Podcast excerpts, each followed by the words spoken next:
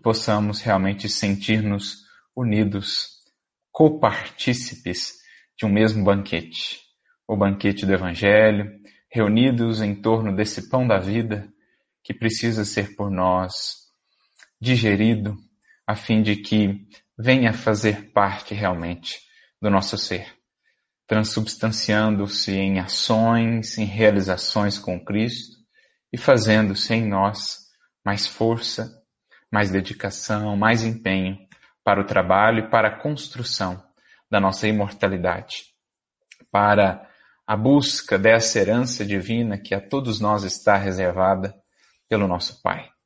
E é sobre isso que nós vamos então conversar nesta tarde, a partir de alguns textos que nos levaram a essas meditações, refletir sobre essa nossa jornada, uma vez que nos entendemos espíritos, jornada em busca da imortalidade gloriosa, que já vemos plena, né, bela, enriquecedora, plena e transformadora em Jesus, essa imortalidade que também nos está reservada, como ele mesmo fez questão de frisar, podereis fazer o que faço e coisas ainda maiores. Mas é uma imortalidade que precisa ser construída, que precisa ser batalhada, que precisa ser conquistada no esforço do dia a dia, aproveitando os recursos do tempo, das possibilidades, da oportunidade de aqui estarmos mais uma vez encarnados. É assim que aos poucos vamos construindo essa imortalidade. Vamos semeando para a colheita na eternidade. E é por isso que podemos pensar então nessa expressão muito interessante que nos é apresentada pelo Espírito de Verdade, a expressão artífices da imortalidade é uma expressão muito interessante para definir os espíritos que somos. Seres da criação, os seres inteligentes da criação, dotados de livre-arbítrio, mas ao mesmo tempo já de responsabilidade pelos nossos atos, e está aí a grande chave da evolução, entendida à luz da doutrina espírita. Então, um termo muito interessante para nos definir enquanto espíritos. Somos nós os artífices da imortalidade, da nossa imortalidade, da nossa grandeza. Deus assim nos fez, Deus assim estabeleceu a, a magnífica obra da sua criação. Então, essa fala do Espírito de Verdade, que está lá no Evangelho segundo o Espiritismo, capítulo 6, item 6, é a fala que abre a nossa reflexão nessa tarde. Diz-nos ele que Deus nos criou fracos para nos tornar, nos fazer perfectíveis e quer que nós mesmos modelemos a nossa maleável argila a fim de sermos os artífices da nossa imortalidade. Olha que interessantes esses conceitos que nos são apresentados pelo Espírito de Verdade. Deus nos criou fracos no sentido de simples e ignorantes, mas perfectíveis. Em outras palavras, os potenciais aqui estão. Como o potencial do cedro, do carvalho, está ali na semente. Cabe à semente, pelos esforços por vencer as circunstâncias, os desafios, no seu movimento de busca pelo sol, cabe a ela recolher todos os recursos que a cercam, solo, a água, a luz solar, para então, agregando, agregando, agregando em si aqueles potenciais primevos, agregando recursos, agregando possibilidades, ela vem a se converter então na árvore frondosa, na árvore frutífera, na árvore tão bela e tão grandiosa. Assim nós, enquanto espíritos, como aprendemos com as chaves da doutrina espírita, criados simples e ignorantes, mas sustentados aí pela misericórdia divina, por meio dos mensageiros, dos espíritos superiores, dos espíritos benfeitores que nos amparam ao longo da multissecular, multimilenar jornada de ascensão, somos também os primeiros responsáveis pelo nosso processo evolutivo, pela construção do nosso destino. É certo que todos haveremos de chegar ao ponto final, a meta fundamental da criação, a perfeição em Deus, a comunhão com o nosso Pai Criador, né? a condição de espíritos puros, como a escala espírita nos apresenta. Cada um o fará essa jornada dentro do seu tempo, dentro das suas escolhas, segundo aí a utilização do seu livre-arbítrio. Mas todos haveremos de chegar lá. Todos haveremos de chegar a essa meta primordial. Mas alguém poderia pensar, por que não já fomos feitos prontos? O próprio Kardec fará essa pergunta aos espíritos, na questão 119 do Livro dos Espíritos, e eles então vão dizer para nós, né? Onde o mérito sem a luta. A gente percebe isso nas coisas tão elementares aqui da vida.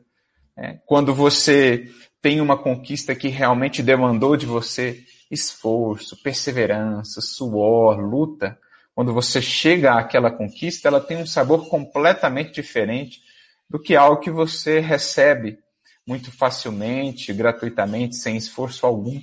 Há uma diferença que a gente percebe nessas coisas mais elementares da vida, que dirá no que diz respeito aí à nossa vida de espíritos, né, a essa conquista mais fundamental de todas. Então Deus, em sua misericórdia, em sua sabedoria infinita, nos deu esse sabor, o sabor de sermos os construtores do nosso destino e da nossa imortalidade. Não nos deu pronta essa imortalidade, nos dá assim o tempo, os corpos, né, as possibilidades das encarnações, nos dá os recursos, nos dá o auxílio dos benfeitores espirituais, mas nos dá também essa responsabilidade e essa liberdade de podermos construir o nosso caminho evolutivo. Porque é isso que mais adiante dará todo o sabor dessa conquista, marcará aí a nossa individualidade, o nosso caminho único, singular. Por isso, o termo que encontramos no Evangelho, filho unigênito, que lá no Evangelho é aplicado ao Cristo, mas no fundo é aplicado a cada ser da criação, a cada espírito. Deus não dá cópias, dirá Emmanuel. Cada espírito será único na sua trajetória, na sua construção, embora o fim em comum, embora a finalidade em comum e também o ponto de partida em comum, cada um terá como aspecto muito seu aí, muito singular, a sua própria história, a sua própria trajetória. E isso é o que dará lá à frente o sabor né, das suas conquistas na imortalidade. Então é isso que a gente vai aprendendo com a doutrina espírita. Somos aí esses artífices que vamos modelando a maleável argila dos nossos recursos, da experiência material, das múltiplas experiências materiais, para que, aproveitando essa maleabilidade, aproveitando essas possibilidades que a existência material nos dá, possamos, pouco a pouco, ir consolidando em nós os valores definitivos e imperecíveis do espírito. É esse o quadro que a doutrina espírita nos apresenta. Então, muito bonito entendermos assim como oleiros, enquanto que as experiências ao nosso redor, as circunstâncias, são essa argila maleável, né? o nosso próprio perispírito, o nosso próprio corpo físico e tudo que elaboramos aqui na matéria, a gente vai vendo nisso essa argila que, na medida em que vamos labutando com ela, na medida em que vamos moldando ela, moldando as circunstâncias, moldando né, os, os recursos materiais, a utilização do nosso corpo, do nosso próprio perispírito, vamos com isso desenvolvendo o nosso intelecto, o progresso intelectual e o progresso moral, ou seja, vamos desenvolvendo em nós imortalidade. Vamos amplificando em nós as expressões da vida abundante. É isso que Jesus veio nos ensinar no Evangelho. Eu vim para que tenham vida e vida abundante. Ou seja, fazer com que esses potenciais que estão em nós, na forma latente, na forma de germes, de sementes, venham se converter em frutos, em expressão de mortalidade. A vida, aliás, vai nos definir Emmanuel no livro Palavras de Vida Eterna, capítulo 104, a vida é a experiência digna da imortalidade. Então ele diferencia para nós o simples existir, que é o ser ainda muito preso a uma visão material, aos limites muito estreitos do sensorial. Ele difere o simples existir, atender apenas às demandas fisiológicas, do viver. A vida, dirá Emmanuel, é a experiência digna da imortalidade. Então, na medida em que vamos atendendo às orientações do Cristo e incorporando em nós as palavras de vida eterna, é que vamos realmente abrindo as perspectivas da nossa mente, do nosso coração, para a vida, para a imortalidade, no que ela representa de mais profundo, de mais transcendente. É isso que buscamos com a doutrina espírita, que resgata para nós a fonte mais abundante de vida que a humanidade terrestre já recebeu, que é justamente o Evangelho do Cristo. Então, muito interessante esse quadro que nos é traçado aqui pelo Espírito de Verdade, e ele abre, então, a nossa reflexão sobre a nossa condição de construtores da nossa imortalidade, aproveitando das ocasiões que a experiência material nos proporciona. A gente vai começando a perceber é, se somos nós, espíritos, os oleiros, essa maleável argila será aí a matéria. Tanto a do, a, aquela que forma a matéria mais sutil do nosso perispírito, como aquela mais densa, aqui a do nosso corpo físico, e tudo que aqui elaboramos na experiência material, tudo isso é argila, por meio da qual nós, espíritos oleiros, podemos ir aos poucos moldando e construindo a nossa imortalidade. Aliás, vale recordar aqui a definição que os próprios Espíritos vão nos trazer acerca da matéria, questão 22a de O Livro dos Espíritos. Que definição podeis dar da matéria? pergunta Kardec. E os Espíritos então respondem: a matéria é o laço que prende o Espírito. É um instrumento de que ele se serve e sobre o qual, ao mesmo tempo, exerce a sua ação. Então, olha que definição interessante de matéria. Ela é ao mesmo tempo um instrumento de que nos servimos enquanto espíritos e o objeto da nossa ação.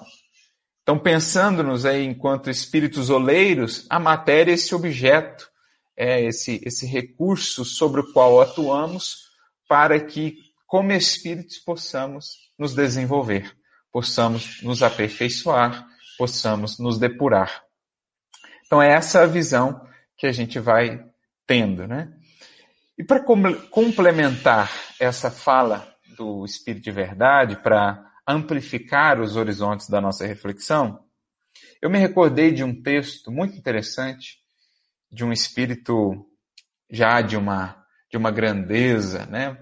Para nós difícil de ser compreendido, um espírito muito conhecido no seio da tradição católica, inclusive considerada santa, mas um espírito de uma grande envergadura, chamada Teresa de Ávila. É uma mensagem sua que está no livro Falando a Terra, aliás, um livro fantástico de Francisco Cândido Xavier. No capítulo 37, ela tem uma mensagem bem curta, chamada Lembrete. E a gente vai ver a mensagem essa que está muito relacionada com essa abordagem, essa linha de reflexão que o Espírito de Verdade aqui abriu para nós nessa interação espírito, matéria, imortalidade, encarnação, enfim. A gente vai ver está muito relacionado a essa mensagem dela. Mas apenas falando um pouco mais sobre Teresa, para exaltar aí essa, essa grandeza desse espírito, ela tem outras mensagens através do Chico. Uma delas se encontra no livro Instruções Psicofônicas e vale, inclusive, conferir o relato que Arnaldo Rocha traz dos bastidores dessa mensagem. O irmão né, de, de Chico, que era um dos orientadores da reunião mediúnica, ele que já estava desencarnado, inclusive, antes da mensagem de Teresa de Ávila, ele aparece e, conclama o grupo a que entrassem num, num processo de reflexão, que guardassem alguns momentos de silêncio, porque o espírito de Teresa de Ávila se aproximaria tanto quanto possível do grupo para poder transmitir uma mensagem por intermédio de fluidos teledinâmicos. Ou seja, ela não estava ali próxima, junto ao médium, que era Chico Xavier. Ela estava à distância, por meio de fluidos teledinâmicos, aproximando-se tanto quanto possível né, da psicosfera da Terra e ali daquele do grupo mediúnico. Ela enviava então o seu pensamento que o Chico captava e transmitia, para a gente ter uma ideia da grandeza desse espírito. Então vale conferir essa mensagem e esses bastidores da mensagem também no livro Instruções Psicofônicas. Mas hoje nós vamos recorrer aqui a essa mensagem dela, bem curtinha, mas muito interessante, que está no livro Falando da Terra, capítulo 37, em que ela começa dizendo assim: O mundo é cerâmica sublime, em pleno cosmos. A carne é o barro, o espírito é o oleiro. Então, olha que interessante isso aqui. Perfeita consonância com o que o Espírito de Verdade nos trouxe. O Espírito de Verdade nos diz: Quero, Criador, que modeleis vós mesmos a vossa maleável argila, para seres os artífices, ou seja, os oleiros, os artesãos da vossa imortalidade. E aqui, ao definir para nós o mundo, a experiência aqui na matéria, no nosso caso aqui no planeta Terra, ela o define como uma cerâmica sublime, em pleno cosmos. Então, uma cerâmica voando aí, né, navegando em pleno cosmos. Uma cerâmica, escola, hospital, o mundo aqui, o planeta Terra, é tudo isso para nós. Uma cerâmica sublime é a abordagem que ela escolhe dar. E então diz: a carne é o barro, o espírito é o oleiro. Mais uma vez, recordando lá o exemplo, ou a definição de matéria que nos foi dada né, pelos espíritos. É esse objeto, é esse instrumento do qual nos servimos para irmos construindo a obra-prima que é o espírito, a obra-prima da imortalidade.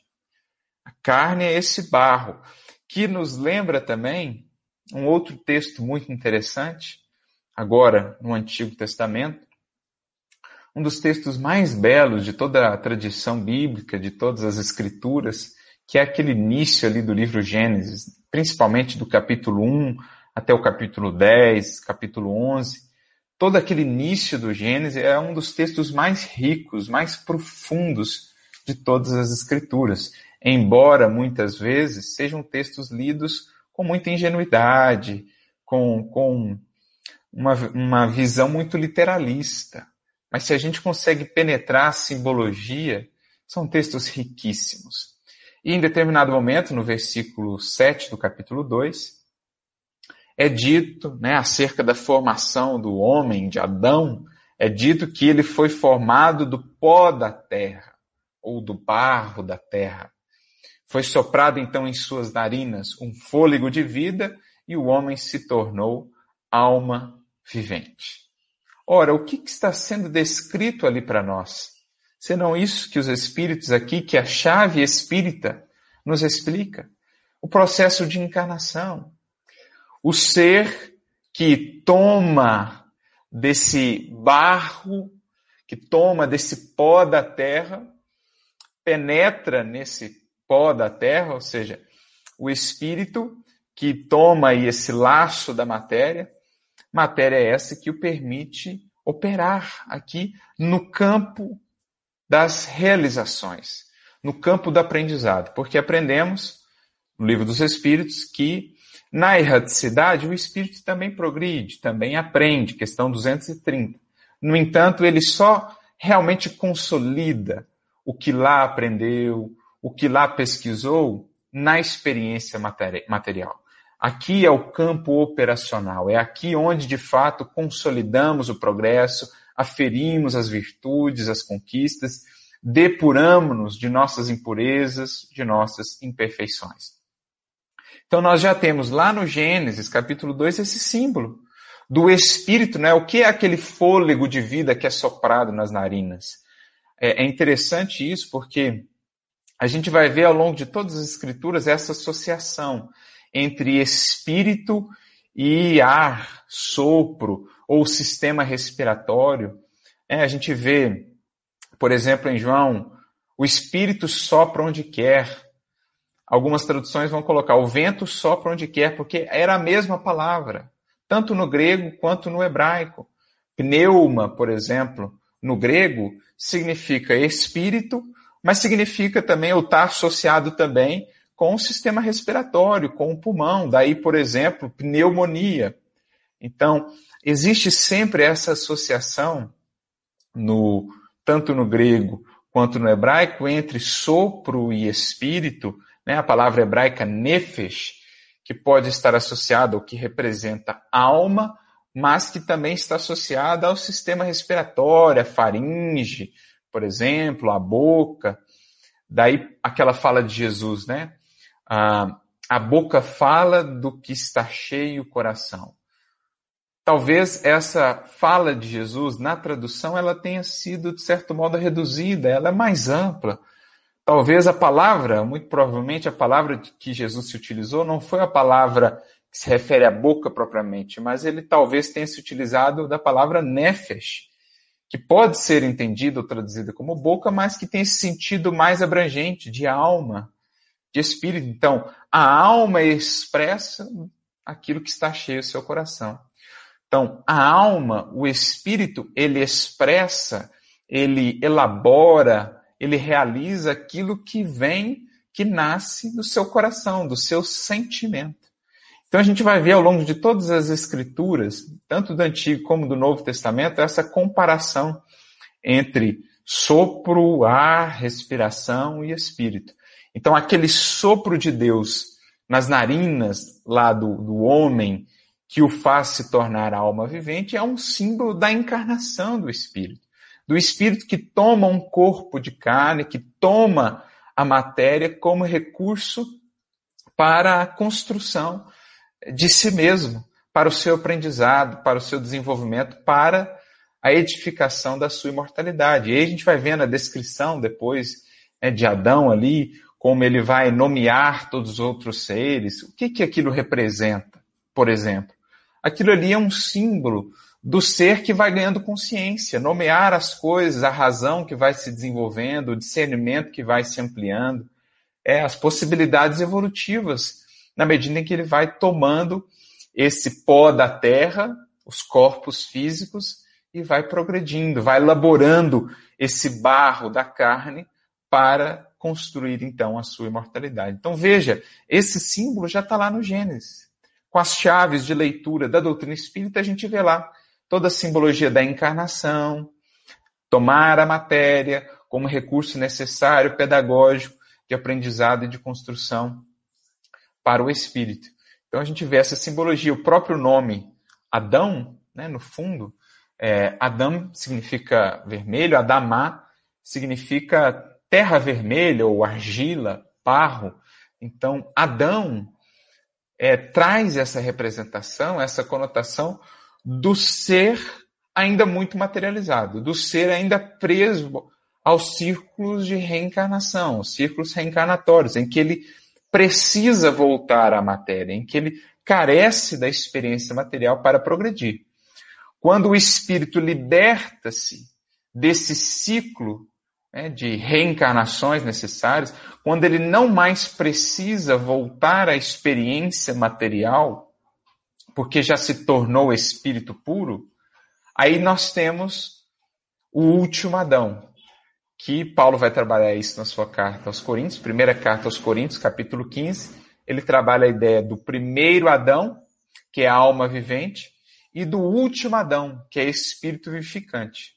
Ora, o primeiro Adão é um símbolo de nós, espíritos ainda presos ao ciclo reencarnatório, que precisamos voltar ao pó do mundo tantas vezes quantas se fizerem necessárias para irmos progredindo, aperfeiçoando-nos, crescendo. O último Adão por outro lado, é um símbolo do Cristo, que já não é mais alma vivente, é espírito vivificante. Percebem a sutileza das palavras? O que, que é alma para Kardec? É o espírito na matéria. Então, é o, o, ser espiritual que ainda está preso ao círculo das, o ciclo das reencarnações. Agora, o Cristo é espírito vivificante. Ele já era espírito puro. Portanto, não mais precisava voltar à matéria. Já havia se libertado de qualquer liame material vem à matéria, mas a título de uma missão, e no caso do Cristo, de uma missão muito singular. Só veio uma vez à matéria no planeta Terra, evoluiu em outros sistemas, passou pelo mesmo processo que nós, mas aqui ele já não era mais alma vivente, era espírito vivificante. Sem contar que alma vivente traz esse símbolo ainda de um ser muito muito preso às circunstâncias. É uma alma que vai vivendo, é uma alma que vai sendo levada pela vida, que vai sendo ainda muito muito trabalhada pelas circunstâncias, que ainda não governa muitas circunstâncias. Estamos nesse processo de aprendizado, né? Em busca daquele que é o referencial, o último Adão. Ao passo que espírito vivificante já traz um sentido, uma conotação diferente. Espírito vivificante já traz aquela ideia mais ativa, né? Alma vivente, questão mais passiva. Espírito vivificante é o ser mais consciente, é o ser que governa as circunstâncias, que governa a si mesmo. Kardec vai trabalhar isso no Livro dos Espíritos, comentário da questão 941, o homem carnal e o homem moral. Paulo trabalhou lá em 1 Coríntios 15, o primeiro Adão, o último Adão. Então, Adão é terra, barro, argila, é o ser ainda vinculado ao processo reencarnatório que vai tendo nas experiências materiais sucessivas as possibilidades de aprendizado e de construção do seu destino, segundo a utilização do seu livre-arbítrio, segundo a sua sementeira, segundo os seus esforços, a aplicação da sua vontade. Então, olha que interessante. Quando a gente fecha esse ciclo, se eu não me engano, é a questão 170, o que se torna o espírito após a sua última encarnação espírito puro, bem-aventurado. Não precisa mais encarnar, não é mais Adão, ele já agora é esse último Adão, não é mais o protótipo em construção, agora ele já é o Filho de Deus que tomou posse da sua herança, que estabeleceu a comunhão com o amor divino, que harmonizou-se com a lei do Criador. Então, olha que interessante, quando a gente olha para os textos bíblicos, para as Escrituras, com essas lentes que o Espiritismo nos traz. Toda essa simbologia que o Espírito de Verdade está trabalhando aqui conosco, que Teresa de Ávila está trabalhando aqui conosco, já estava lá. Faltavam-nos chaves de leitura que agora o Espiritismo nos apresenta. Então, seguindo aqui, Teresa diz: cada homem plasma o seu destino de acordo com a própria vontade.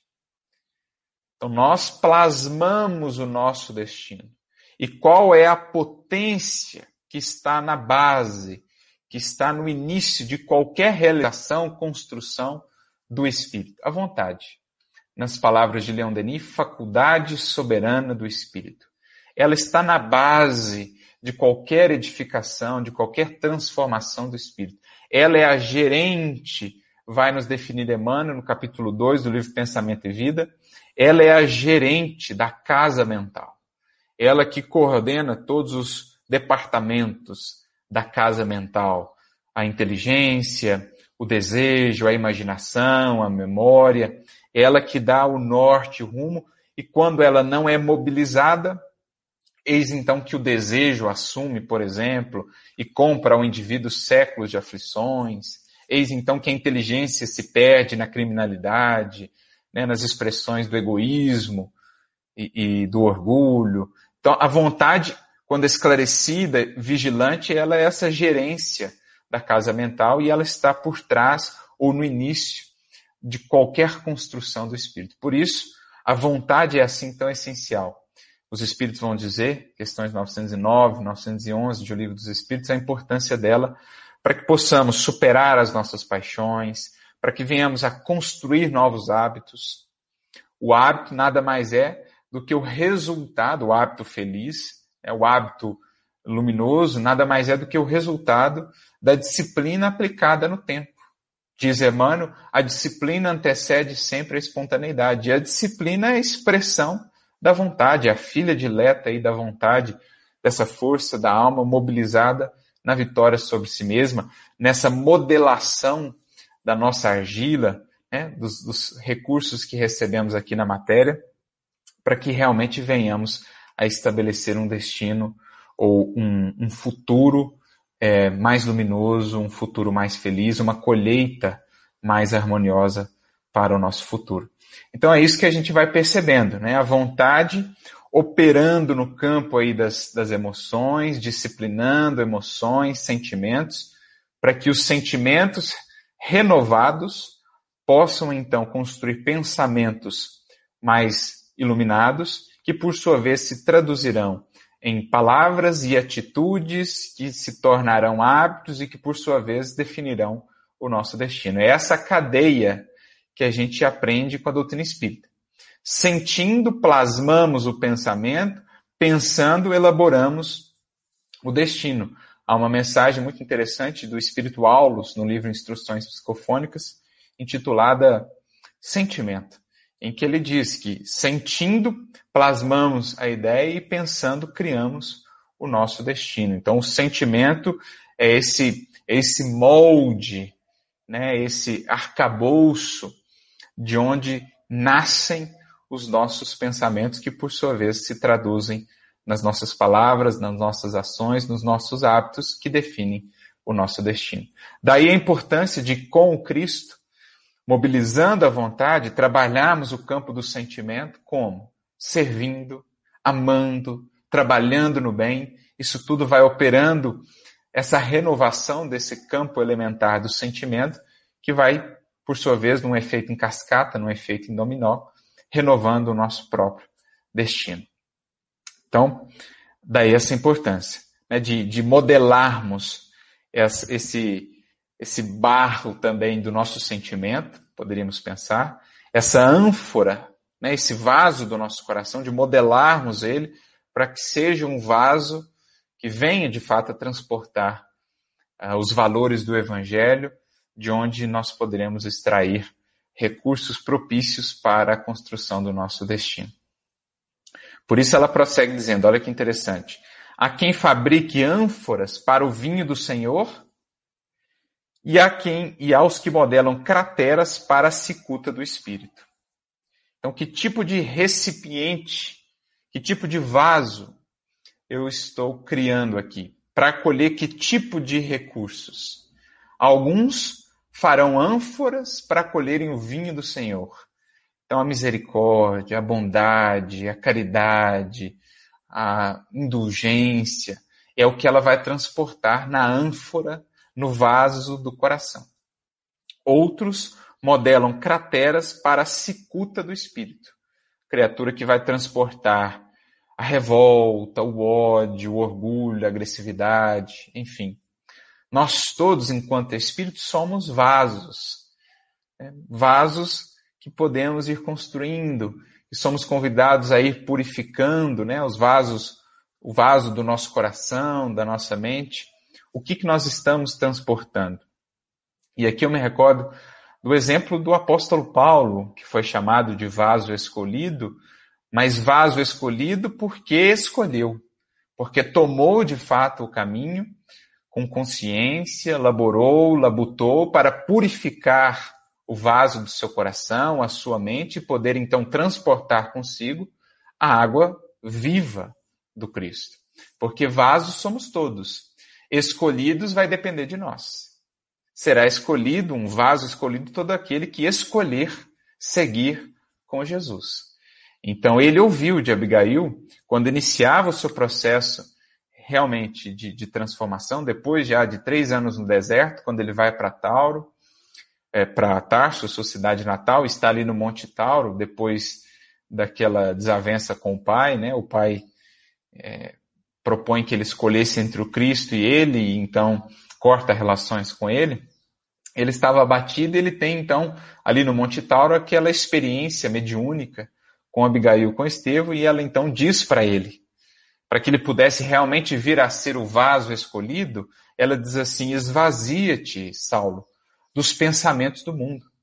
Quando houveres é, esvaziado, né, quando houveres removido a derradeira gota dos enganos, das ilusões do mundo, o Cristo encherá o teu espírito de claridades imortais. Então a gente ouve muito falar o vaso escolhido, mas não medita sobre quanto lhe custou purificar o vaso do coração, da mente, para que viesse a ser esse vaso escolhido, preparado para ser utilizado pelo Mestre. teve todo um esforço ali, paciente, de ir modelando esse vaso que estava ali desajustado, né? É, ele transportava essa cicuta do espírito, a cicuta da prepotência, do orgulho, da arrogância que nós vemos em Saulo antes da conversão. Ele teve todo um esforço para remover todo aquele vinagre, todo aquele fel das ilusões do mundo, para então poder acolher com pureza a água viva do Cristo e poder distribuí-la entre os corações sedentos. Então não nos enganemos. Teve ali muito esforço. Como vai dizer Emmanuel no capítulo 2 do Paulo Estevão, os grandes sentimentos, eles jamais ocupam o coração ou a criatura de um salto, né, em toda a sua beleza. A criatura envenenada no mal, ela é como um recipiente de vinagre que vai sendo esvaziada pouco a pouco, para ir depois então estar preparada para acolher essa água viva do evangelho, o perfume do evangelho de Jesus, para sermos, como Paulo mesmo vai dizer nas suas cartas, o bom perfume do Cristo, espalhando essa leveza, essa beleza, esse encantamento do evangelho por onde passarmos. Há todo um trabalho aí a ser feito. E aí recordamos um trecho de uma própria epístola de Paulo em que ele, de certo modo, sintetiza isso. Talvez a sua própria experiência, que está lá em 2 Timóteo, capítulo 2, versículos 20 e 21, em que ele traz uma comparação interessante na mesma linha do que Teresa de Ávila está trazendo aqui para nós. Né, desses vários tipos de vasos, de ânforas, que nós podemos moldar enquanto oleiros, para acolher ou o vinho, o perfume, a água viva do Senhor, ou para transportar o fel, o vinagre, a cicuta das ilusões do mundo. Ele diz assim, em 2 Timóteo 2,20, que numa casa existem os mais diversos tipos de vaso, não só o vaso de ouro, de prata, mas também o de madeira e o de barro, uns para honra e outros para desonra. O que, que Paulo está querendo dizer com isso? O que, que é essa casa? É, a, é o universo, é a casa do Pai vão existir diversos tipos de vasos. O que são esses diversos tipos de vasos? As diferentes condições evolutivas dos espíritos. É a escala espírita. Tem aqueles que já são vasos de ouro. É o Cristo. Já é o vaso sublimado, luminoso, que não se enferruja mais, que é utilizado para transportar em toda pureza o perfume do eterno Criador. Existirão os vasos de prata, espíritos superiores, espíritos já mais adiantados, aqueles de madeira, né, ainda aí pouco já mais firmes que os de barro, mas ainda precisando serem transformados, trabalhados, existirão os vasos de barro. Paulo mesmo vai se comparar ele próprio a um vaso de barro, que são frágeis, que têm as suas limitações e imperfeições, mas que, se purificados, podem ser bem utilizados. É o que ele diz: olha, temos esses tesouros em vasos de barro. O vaso de barro é frágil? É. Mas se ele está bem purificado, se ele está bem limpo, até ele pode ser utilizado pelo Senhor para transportar algo de útil, algo de bom. Então, Paulo se comparava ele mesmo a um vaso de barro. Então, é interessante essa analogia que ele faz. São os, os diferentes recipientes né, que cada artífice aí vai construindo. Né? É o resultado do seu processo evolutivo.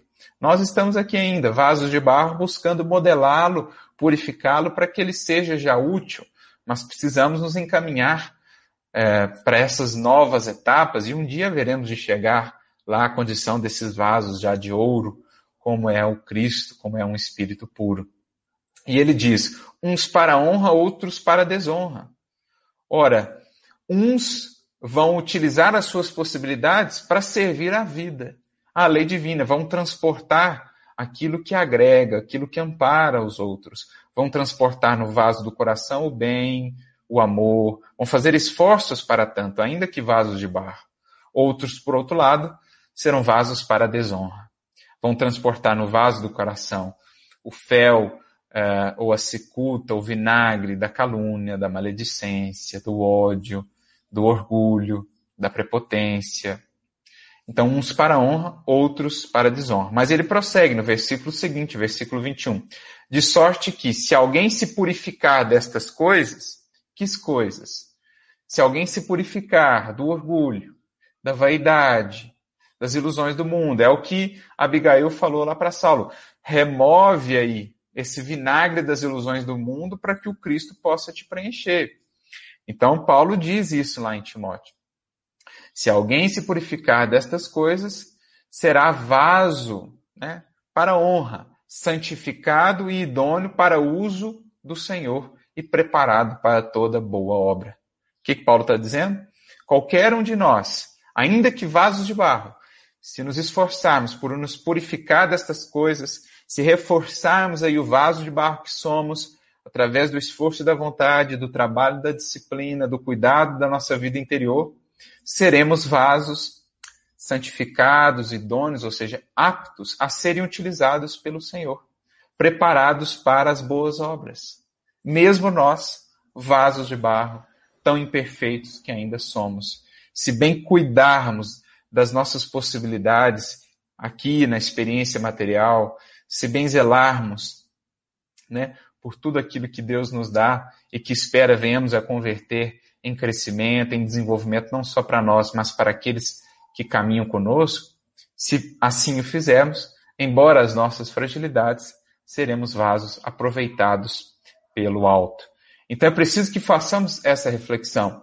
Que recipiente nós estamos construindo e que é, elementos nós estamos transportando no recipiente do nosso coração ou do espírito que somos na totalidade, na integralidade. É preciso refletamos sobre isso, né? Há até um comentário de Emmanuel no livro Vinha de Luz, capítulo 78, justamente sobre esse versículo que agora citei, o versículo 21 do capítulo 2 da segunda epístola a Timóteo, chamado Purifiquemos-nos, em que, não vou ler toda a mensagem, mas em determinado momento ele diz assim: os homens e mulheres de todas as condições estão sendo usados pelas forças da vida, diariamente. Por enquanto, a maioria constitui material utilizado pela malícia e pela viciação. Vasos frágeis e imperfeitos fundem-se e refundem-se todos os dias em meio de experiências inquietantes e rudes. Ou seja, o oleiro não fortalece o vaso na vontade, na disciplina, no estudo, na oração, e usa esse vaso para transportar os corrosivos da viciação, da maledicência, do ódio, e aí esses vasos fundem-se e refundem-se nessa sua fragilidade, até que venham então a melhor utilizados, né, mais conscientes, esses espíritos poderem criar ali algo mais firme, algo mais sólido que possa ser utilizado pelo alto para as boas obras. Então, raríssimos são aqueles que, de interior purificado, podem servir ao Senhor, habilitados para as boas obras. Muitos ambicionam essa posição elevada, mas não cuidam de si mesmos. Então, muitos exaltam o vaso escolhido, que é Paulo, mas não cuidam de si mesmos, esquecidos que estão que, se bem escolherem os seus caminhos, se bem escolherem o caminho do Cristo, serão eles também vasos escolhidos, claro, dentro da gradação, guardadas as devidas proporções do patamar em que cada espírito já está. Reclamam a situação dos grandes missionários, exigem a luz divina, clamam por revelações avançadas, contudo, em coisa alguma se esforçam por se libertarem das paixões baixas. Então, recorrendo ao exemplo do próprio Paulo, né, tem uma, uma fala de Atos que diz que Deus, pelas mãos de Paulo, fazia maravilhas extraordinárias. Emmanuel vai comentar essa fala e ele diz assim: muitos pensam no apóstolo redimido, nessas mãos sublimes que operavam tantas maravilhas, mas poucos pensam no quanto lhe custou purificar estas mãos para que elas pudessem ser utilizadas por Deus para efetuar maravilhas. Porque não era ele quem as fazia, era Deus por meio das suas mãos. Mas quanto lhe custou purificar essas mãos para que pudessem ser utilizadas? Quanto lhe custou purificar o vaso do coração para que ele pudesse realmente ser escolhido pelo Cristo para a tarefa que lhe coube realizar? Então, é, são reflexões que a gente precisa fazer. Observa, pois, amigo, a que princípios serves na lida diária Lembra-te de que o vaso de tuas possibilidades é sagrado. Cada oportunidade que recebemos aqui na matéria, nas oportunidades que nos são dadas, é sagrado o que nós temos feito dele como oleiros que somos. Que forças da vida se utilizam dele. Não ouvideis, ou não ouvides, perdão, acima de tudo, que precisamos da legítima purificação, a fim de que sejamos vasos para honra e idôneos para uso do Senhor. Então é assim que Paulo define para nós, né? Existem diversos tipos de vasos. Vai depender do que nós estamos fazendo. Se estamos purificando, fortalecendo, moldando de fato esse vaso para receber os recursos do alto, ou se ainda permitimos apenas que eles transportem esses vasos, né, o vaso do nosso coração, da nossa mente, transportem o vinagre, o fel, a cicuta das ilusões terrenas. Por isso, retornando lá à mensagem de Teresa de Ávila, ela prossegue: companheiro da terra, faze da existência um vaso sagrado. Olha, a mesma coisa que Emmanuel disse lá, que Paulo está nos dizendo, em que a divina bondade se manifeste. Lembrando as palavras de Paulo, se alguém se purificar destas coisas, será vaso para a honra, santificado, ou seja, purificado e idôneo, apto para uso do Senhor. Então, fase da existência um vaso sagrado, em que a divina bondade se manifeste, porque esse espírito assim consciente é o oleiro que realmente está construindo um destino, um futuro luminoso. O que prepara o vaso da experiência terrestre, das possibilidades que a vida na matéria lhe dá, prepara esse vaso para ser utilizado para o Senhor. Esse, mais propriamente, é o artífice é, da sua imortalidade. Na pobreza ou na abastança, na felicidade ou na desventura, não te esqueças de que a vida corpórea é divina argila em tuas mãos. Olha o símbolo de Adão. Do pó do mundo, Adão, Adamar, argila, nós, aqui na experiência material, podemos, se bem utilizar dessa argila, preparar esse vaso que então poderá comportar, receber, né, toda essa grandeza do amor divino, desse perfume, dessa água viva, que então não só nos transformará, nos consolará, nos preencherá, como também poderemos distribuir fartamente junto aos nossos irmãos. É o que a gente vê lá no Livro dos Espíritos, na questão 921, essa questão do, do artífice do destino. Né? Na questão 921, Kardec conversa com os espíritos sobre é, a felicidade relativa que nos é dado construir desde já. E eles dizem assim, os espíritos, o homem é quase sempre o obreiro da sua infelicidade. Somos quase sempre aqueles que construímos né, a, a nossa infelicidade. Porém, prosseguem eles, praticando a lei divina, a muitos males se forrará e poderá comportar uma felicidade tão grande quanto o comporte a sua existência grosseira. Então é interessante esse verbo que os espíritos usam, comportar, porque nos lembra esse exemplo aí de um recipiente, né, de um vaso. A criatura humana, mesmo na condição em que estamos, ainda de vasos tão imperfeitos, se praticarmos a lei divina, se nos esforçarmos por nos purificar, poderemos, desde já, criar um recipiente que poderá comportar uma felicidade tão grande quanto nos seja possível no estágio em que estamos, na existência grosseira em que ainda nos, nos colocamos, em que ainda estamos. Cabe a cada um de nós, ou depende de cada um de nós, uma vez que somos tanto obreiros da nossa infelicidade, como também podemos ser devemos ser os obreiros da nossa felicidade relativa e crescente, até que um dia venhamos alcançar a plenitude da felicidade na comunhão com o Criador e na condição de espíritos puros, já não mais almas viventes apenas, mas então espíritos vivificantes, já não mais o Adão da terra aí, mas já o último Adão, o Cristo em nós, né? todo o potencial crístico expresso e desenvolvido. Por isso ela diz aqui que, independentemente das circunstâncias, cabe ao Espírito, por meio da sua vontade, fazer da divina argila da experiência material um vaso cada vez maior, cada vez mais puro, que poderá então albergar cada vez mais felicidade e transportar essa água viva, esse perfume divinos aos outros corações.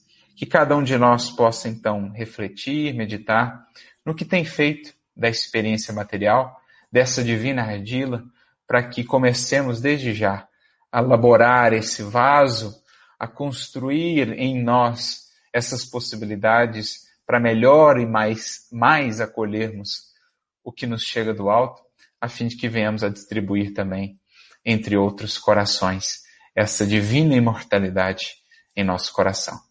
Que venhamos a ser, como o apóstolo Paulo foi, vasos escolhidos, porque aqueles que realmente escolheram caminhar com Cristo e ampliar as suas possibilidades de serviço, para que o Divino Mestre os possa utilizar cada vez mais na construção de dias melhores, de um futuro mais luminoso para nós, para a humanidade como um todo. Que Jesus nos abençoe e nos inspire a todos muita luz e muita paz.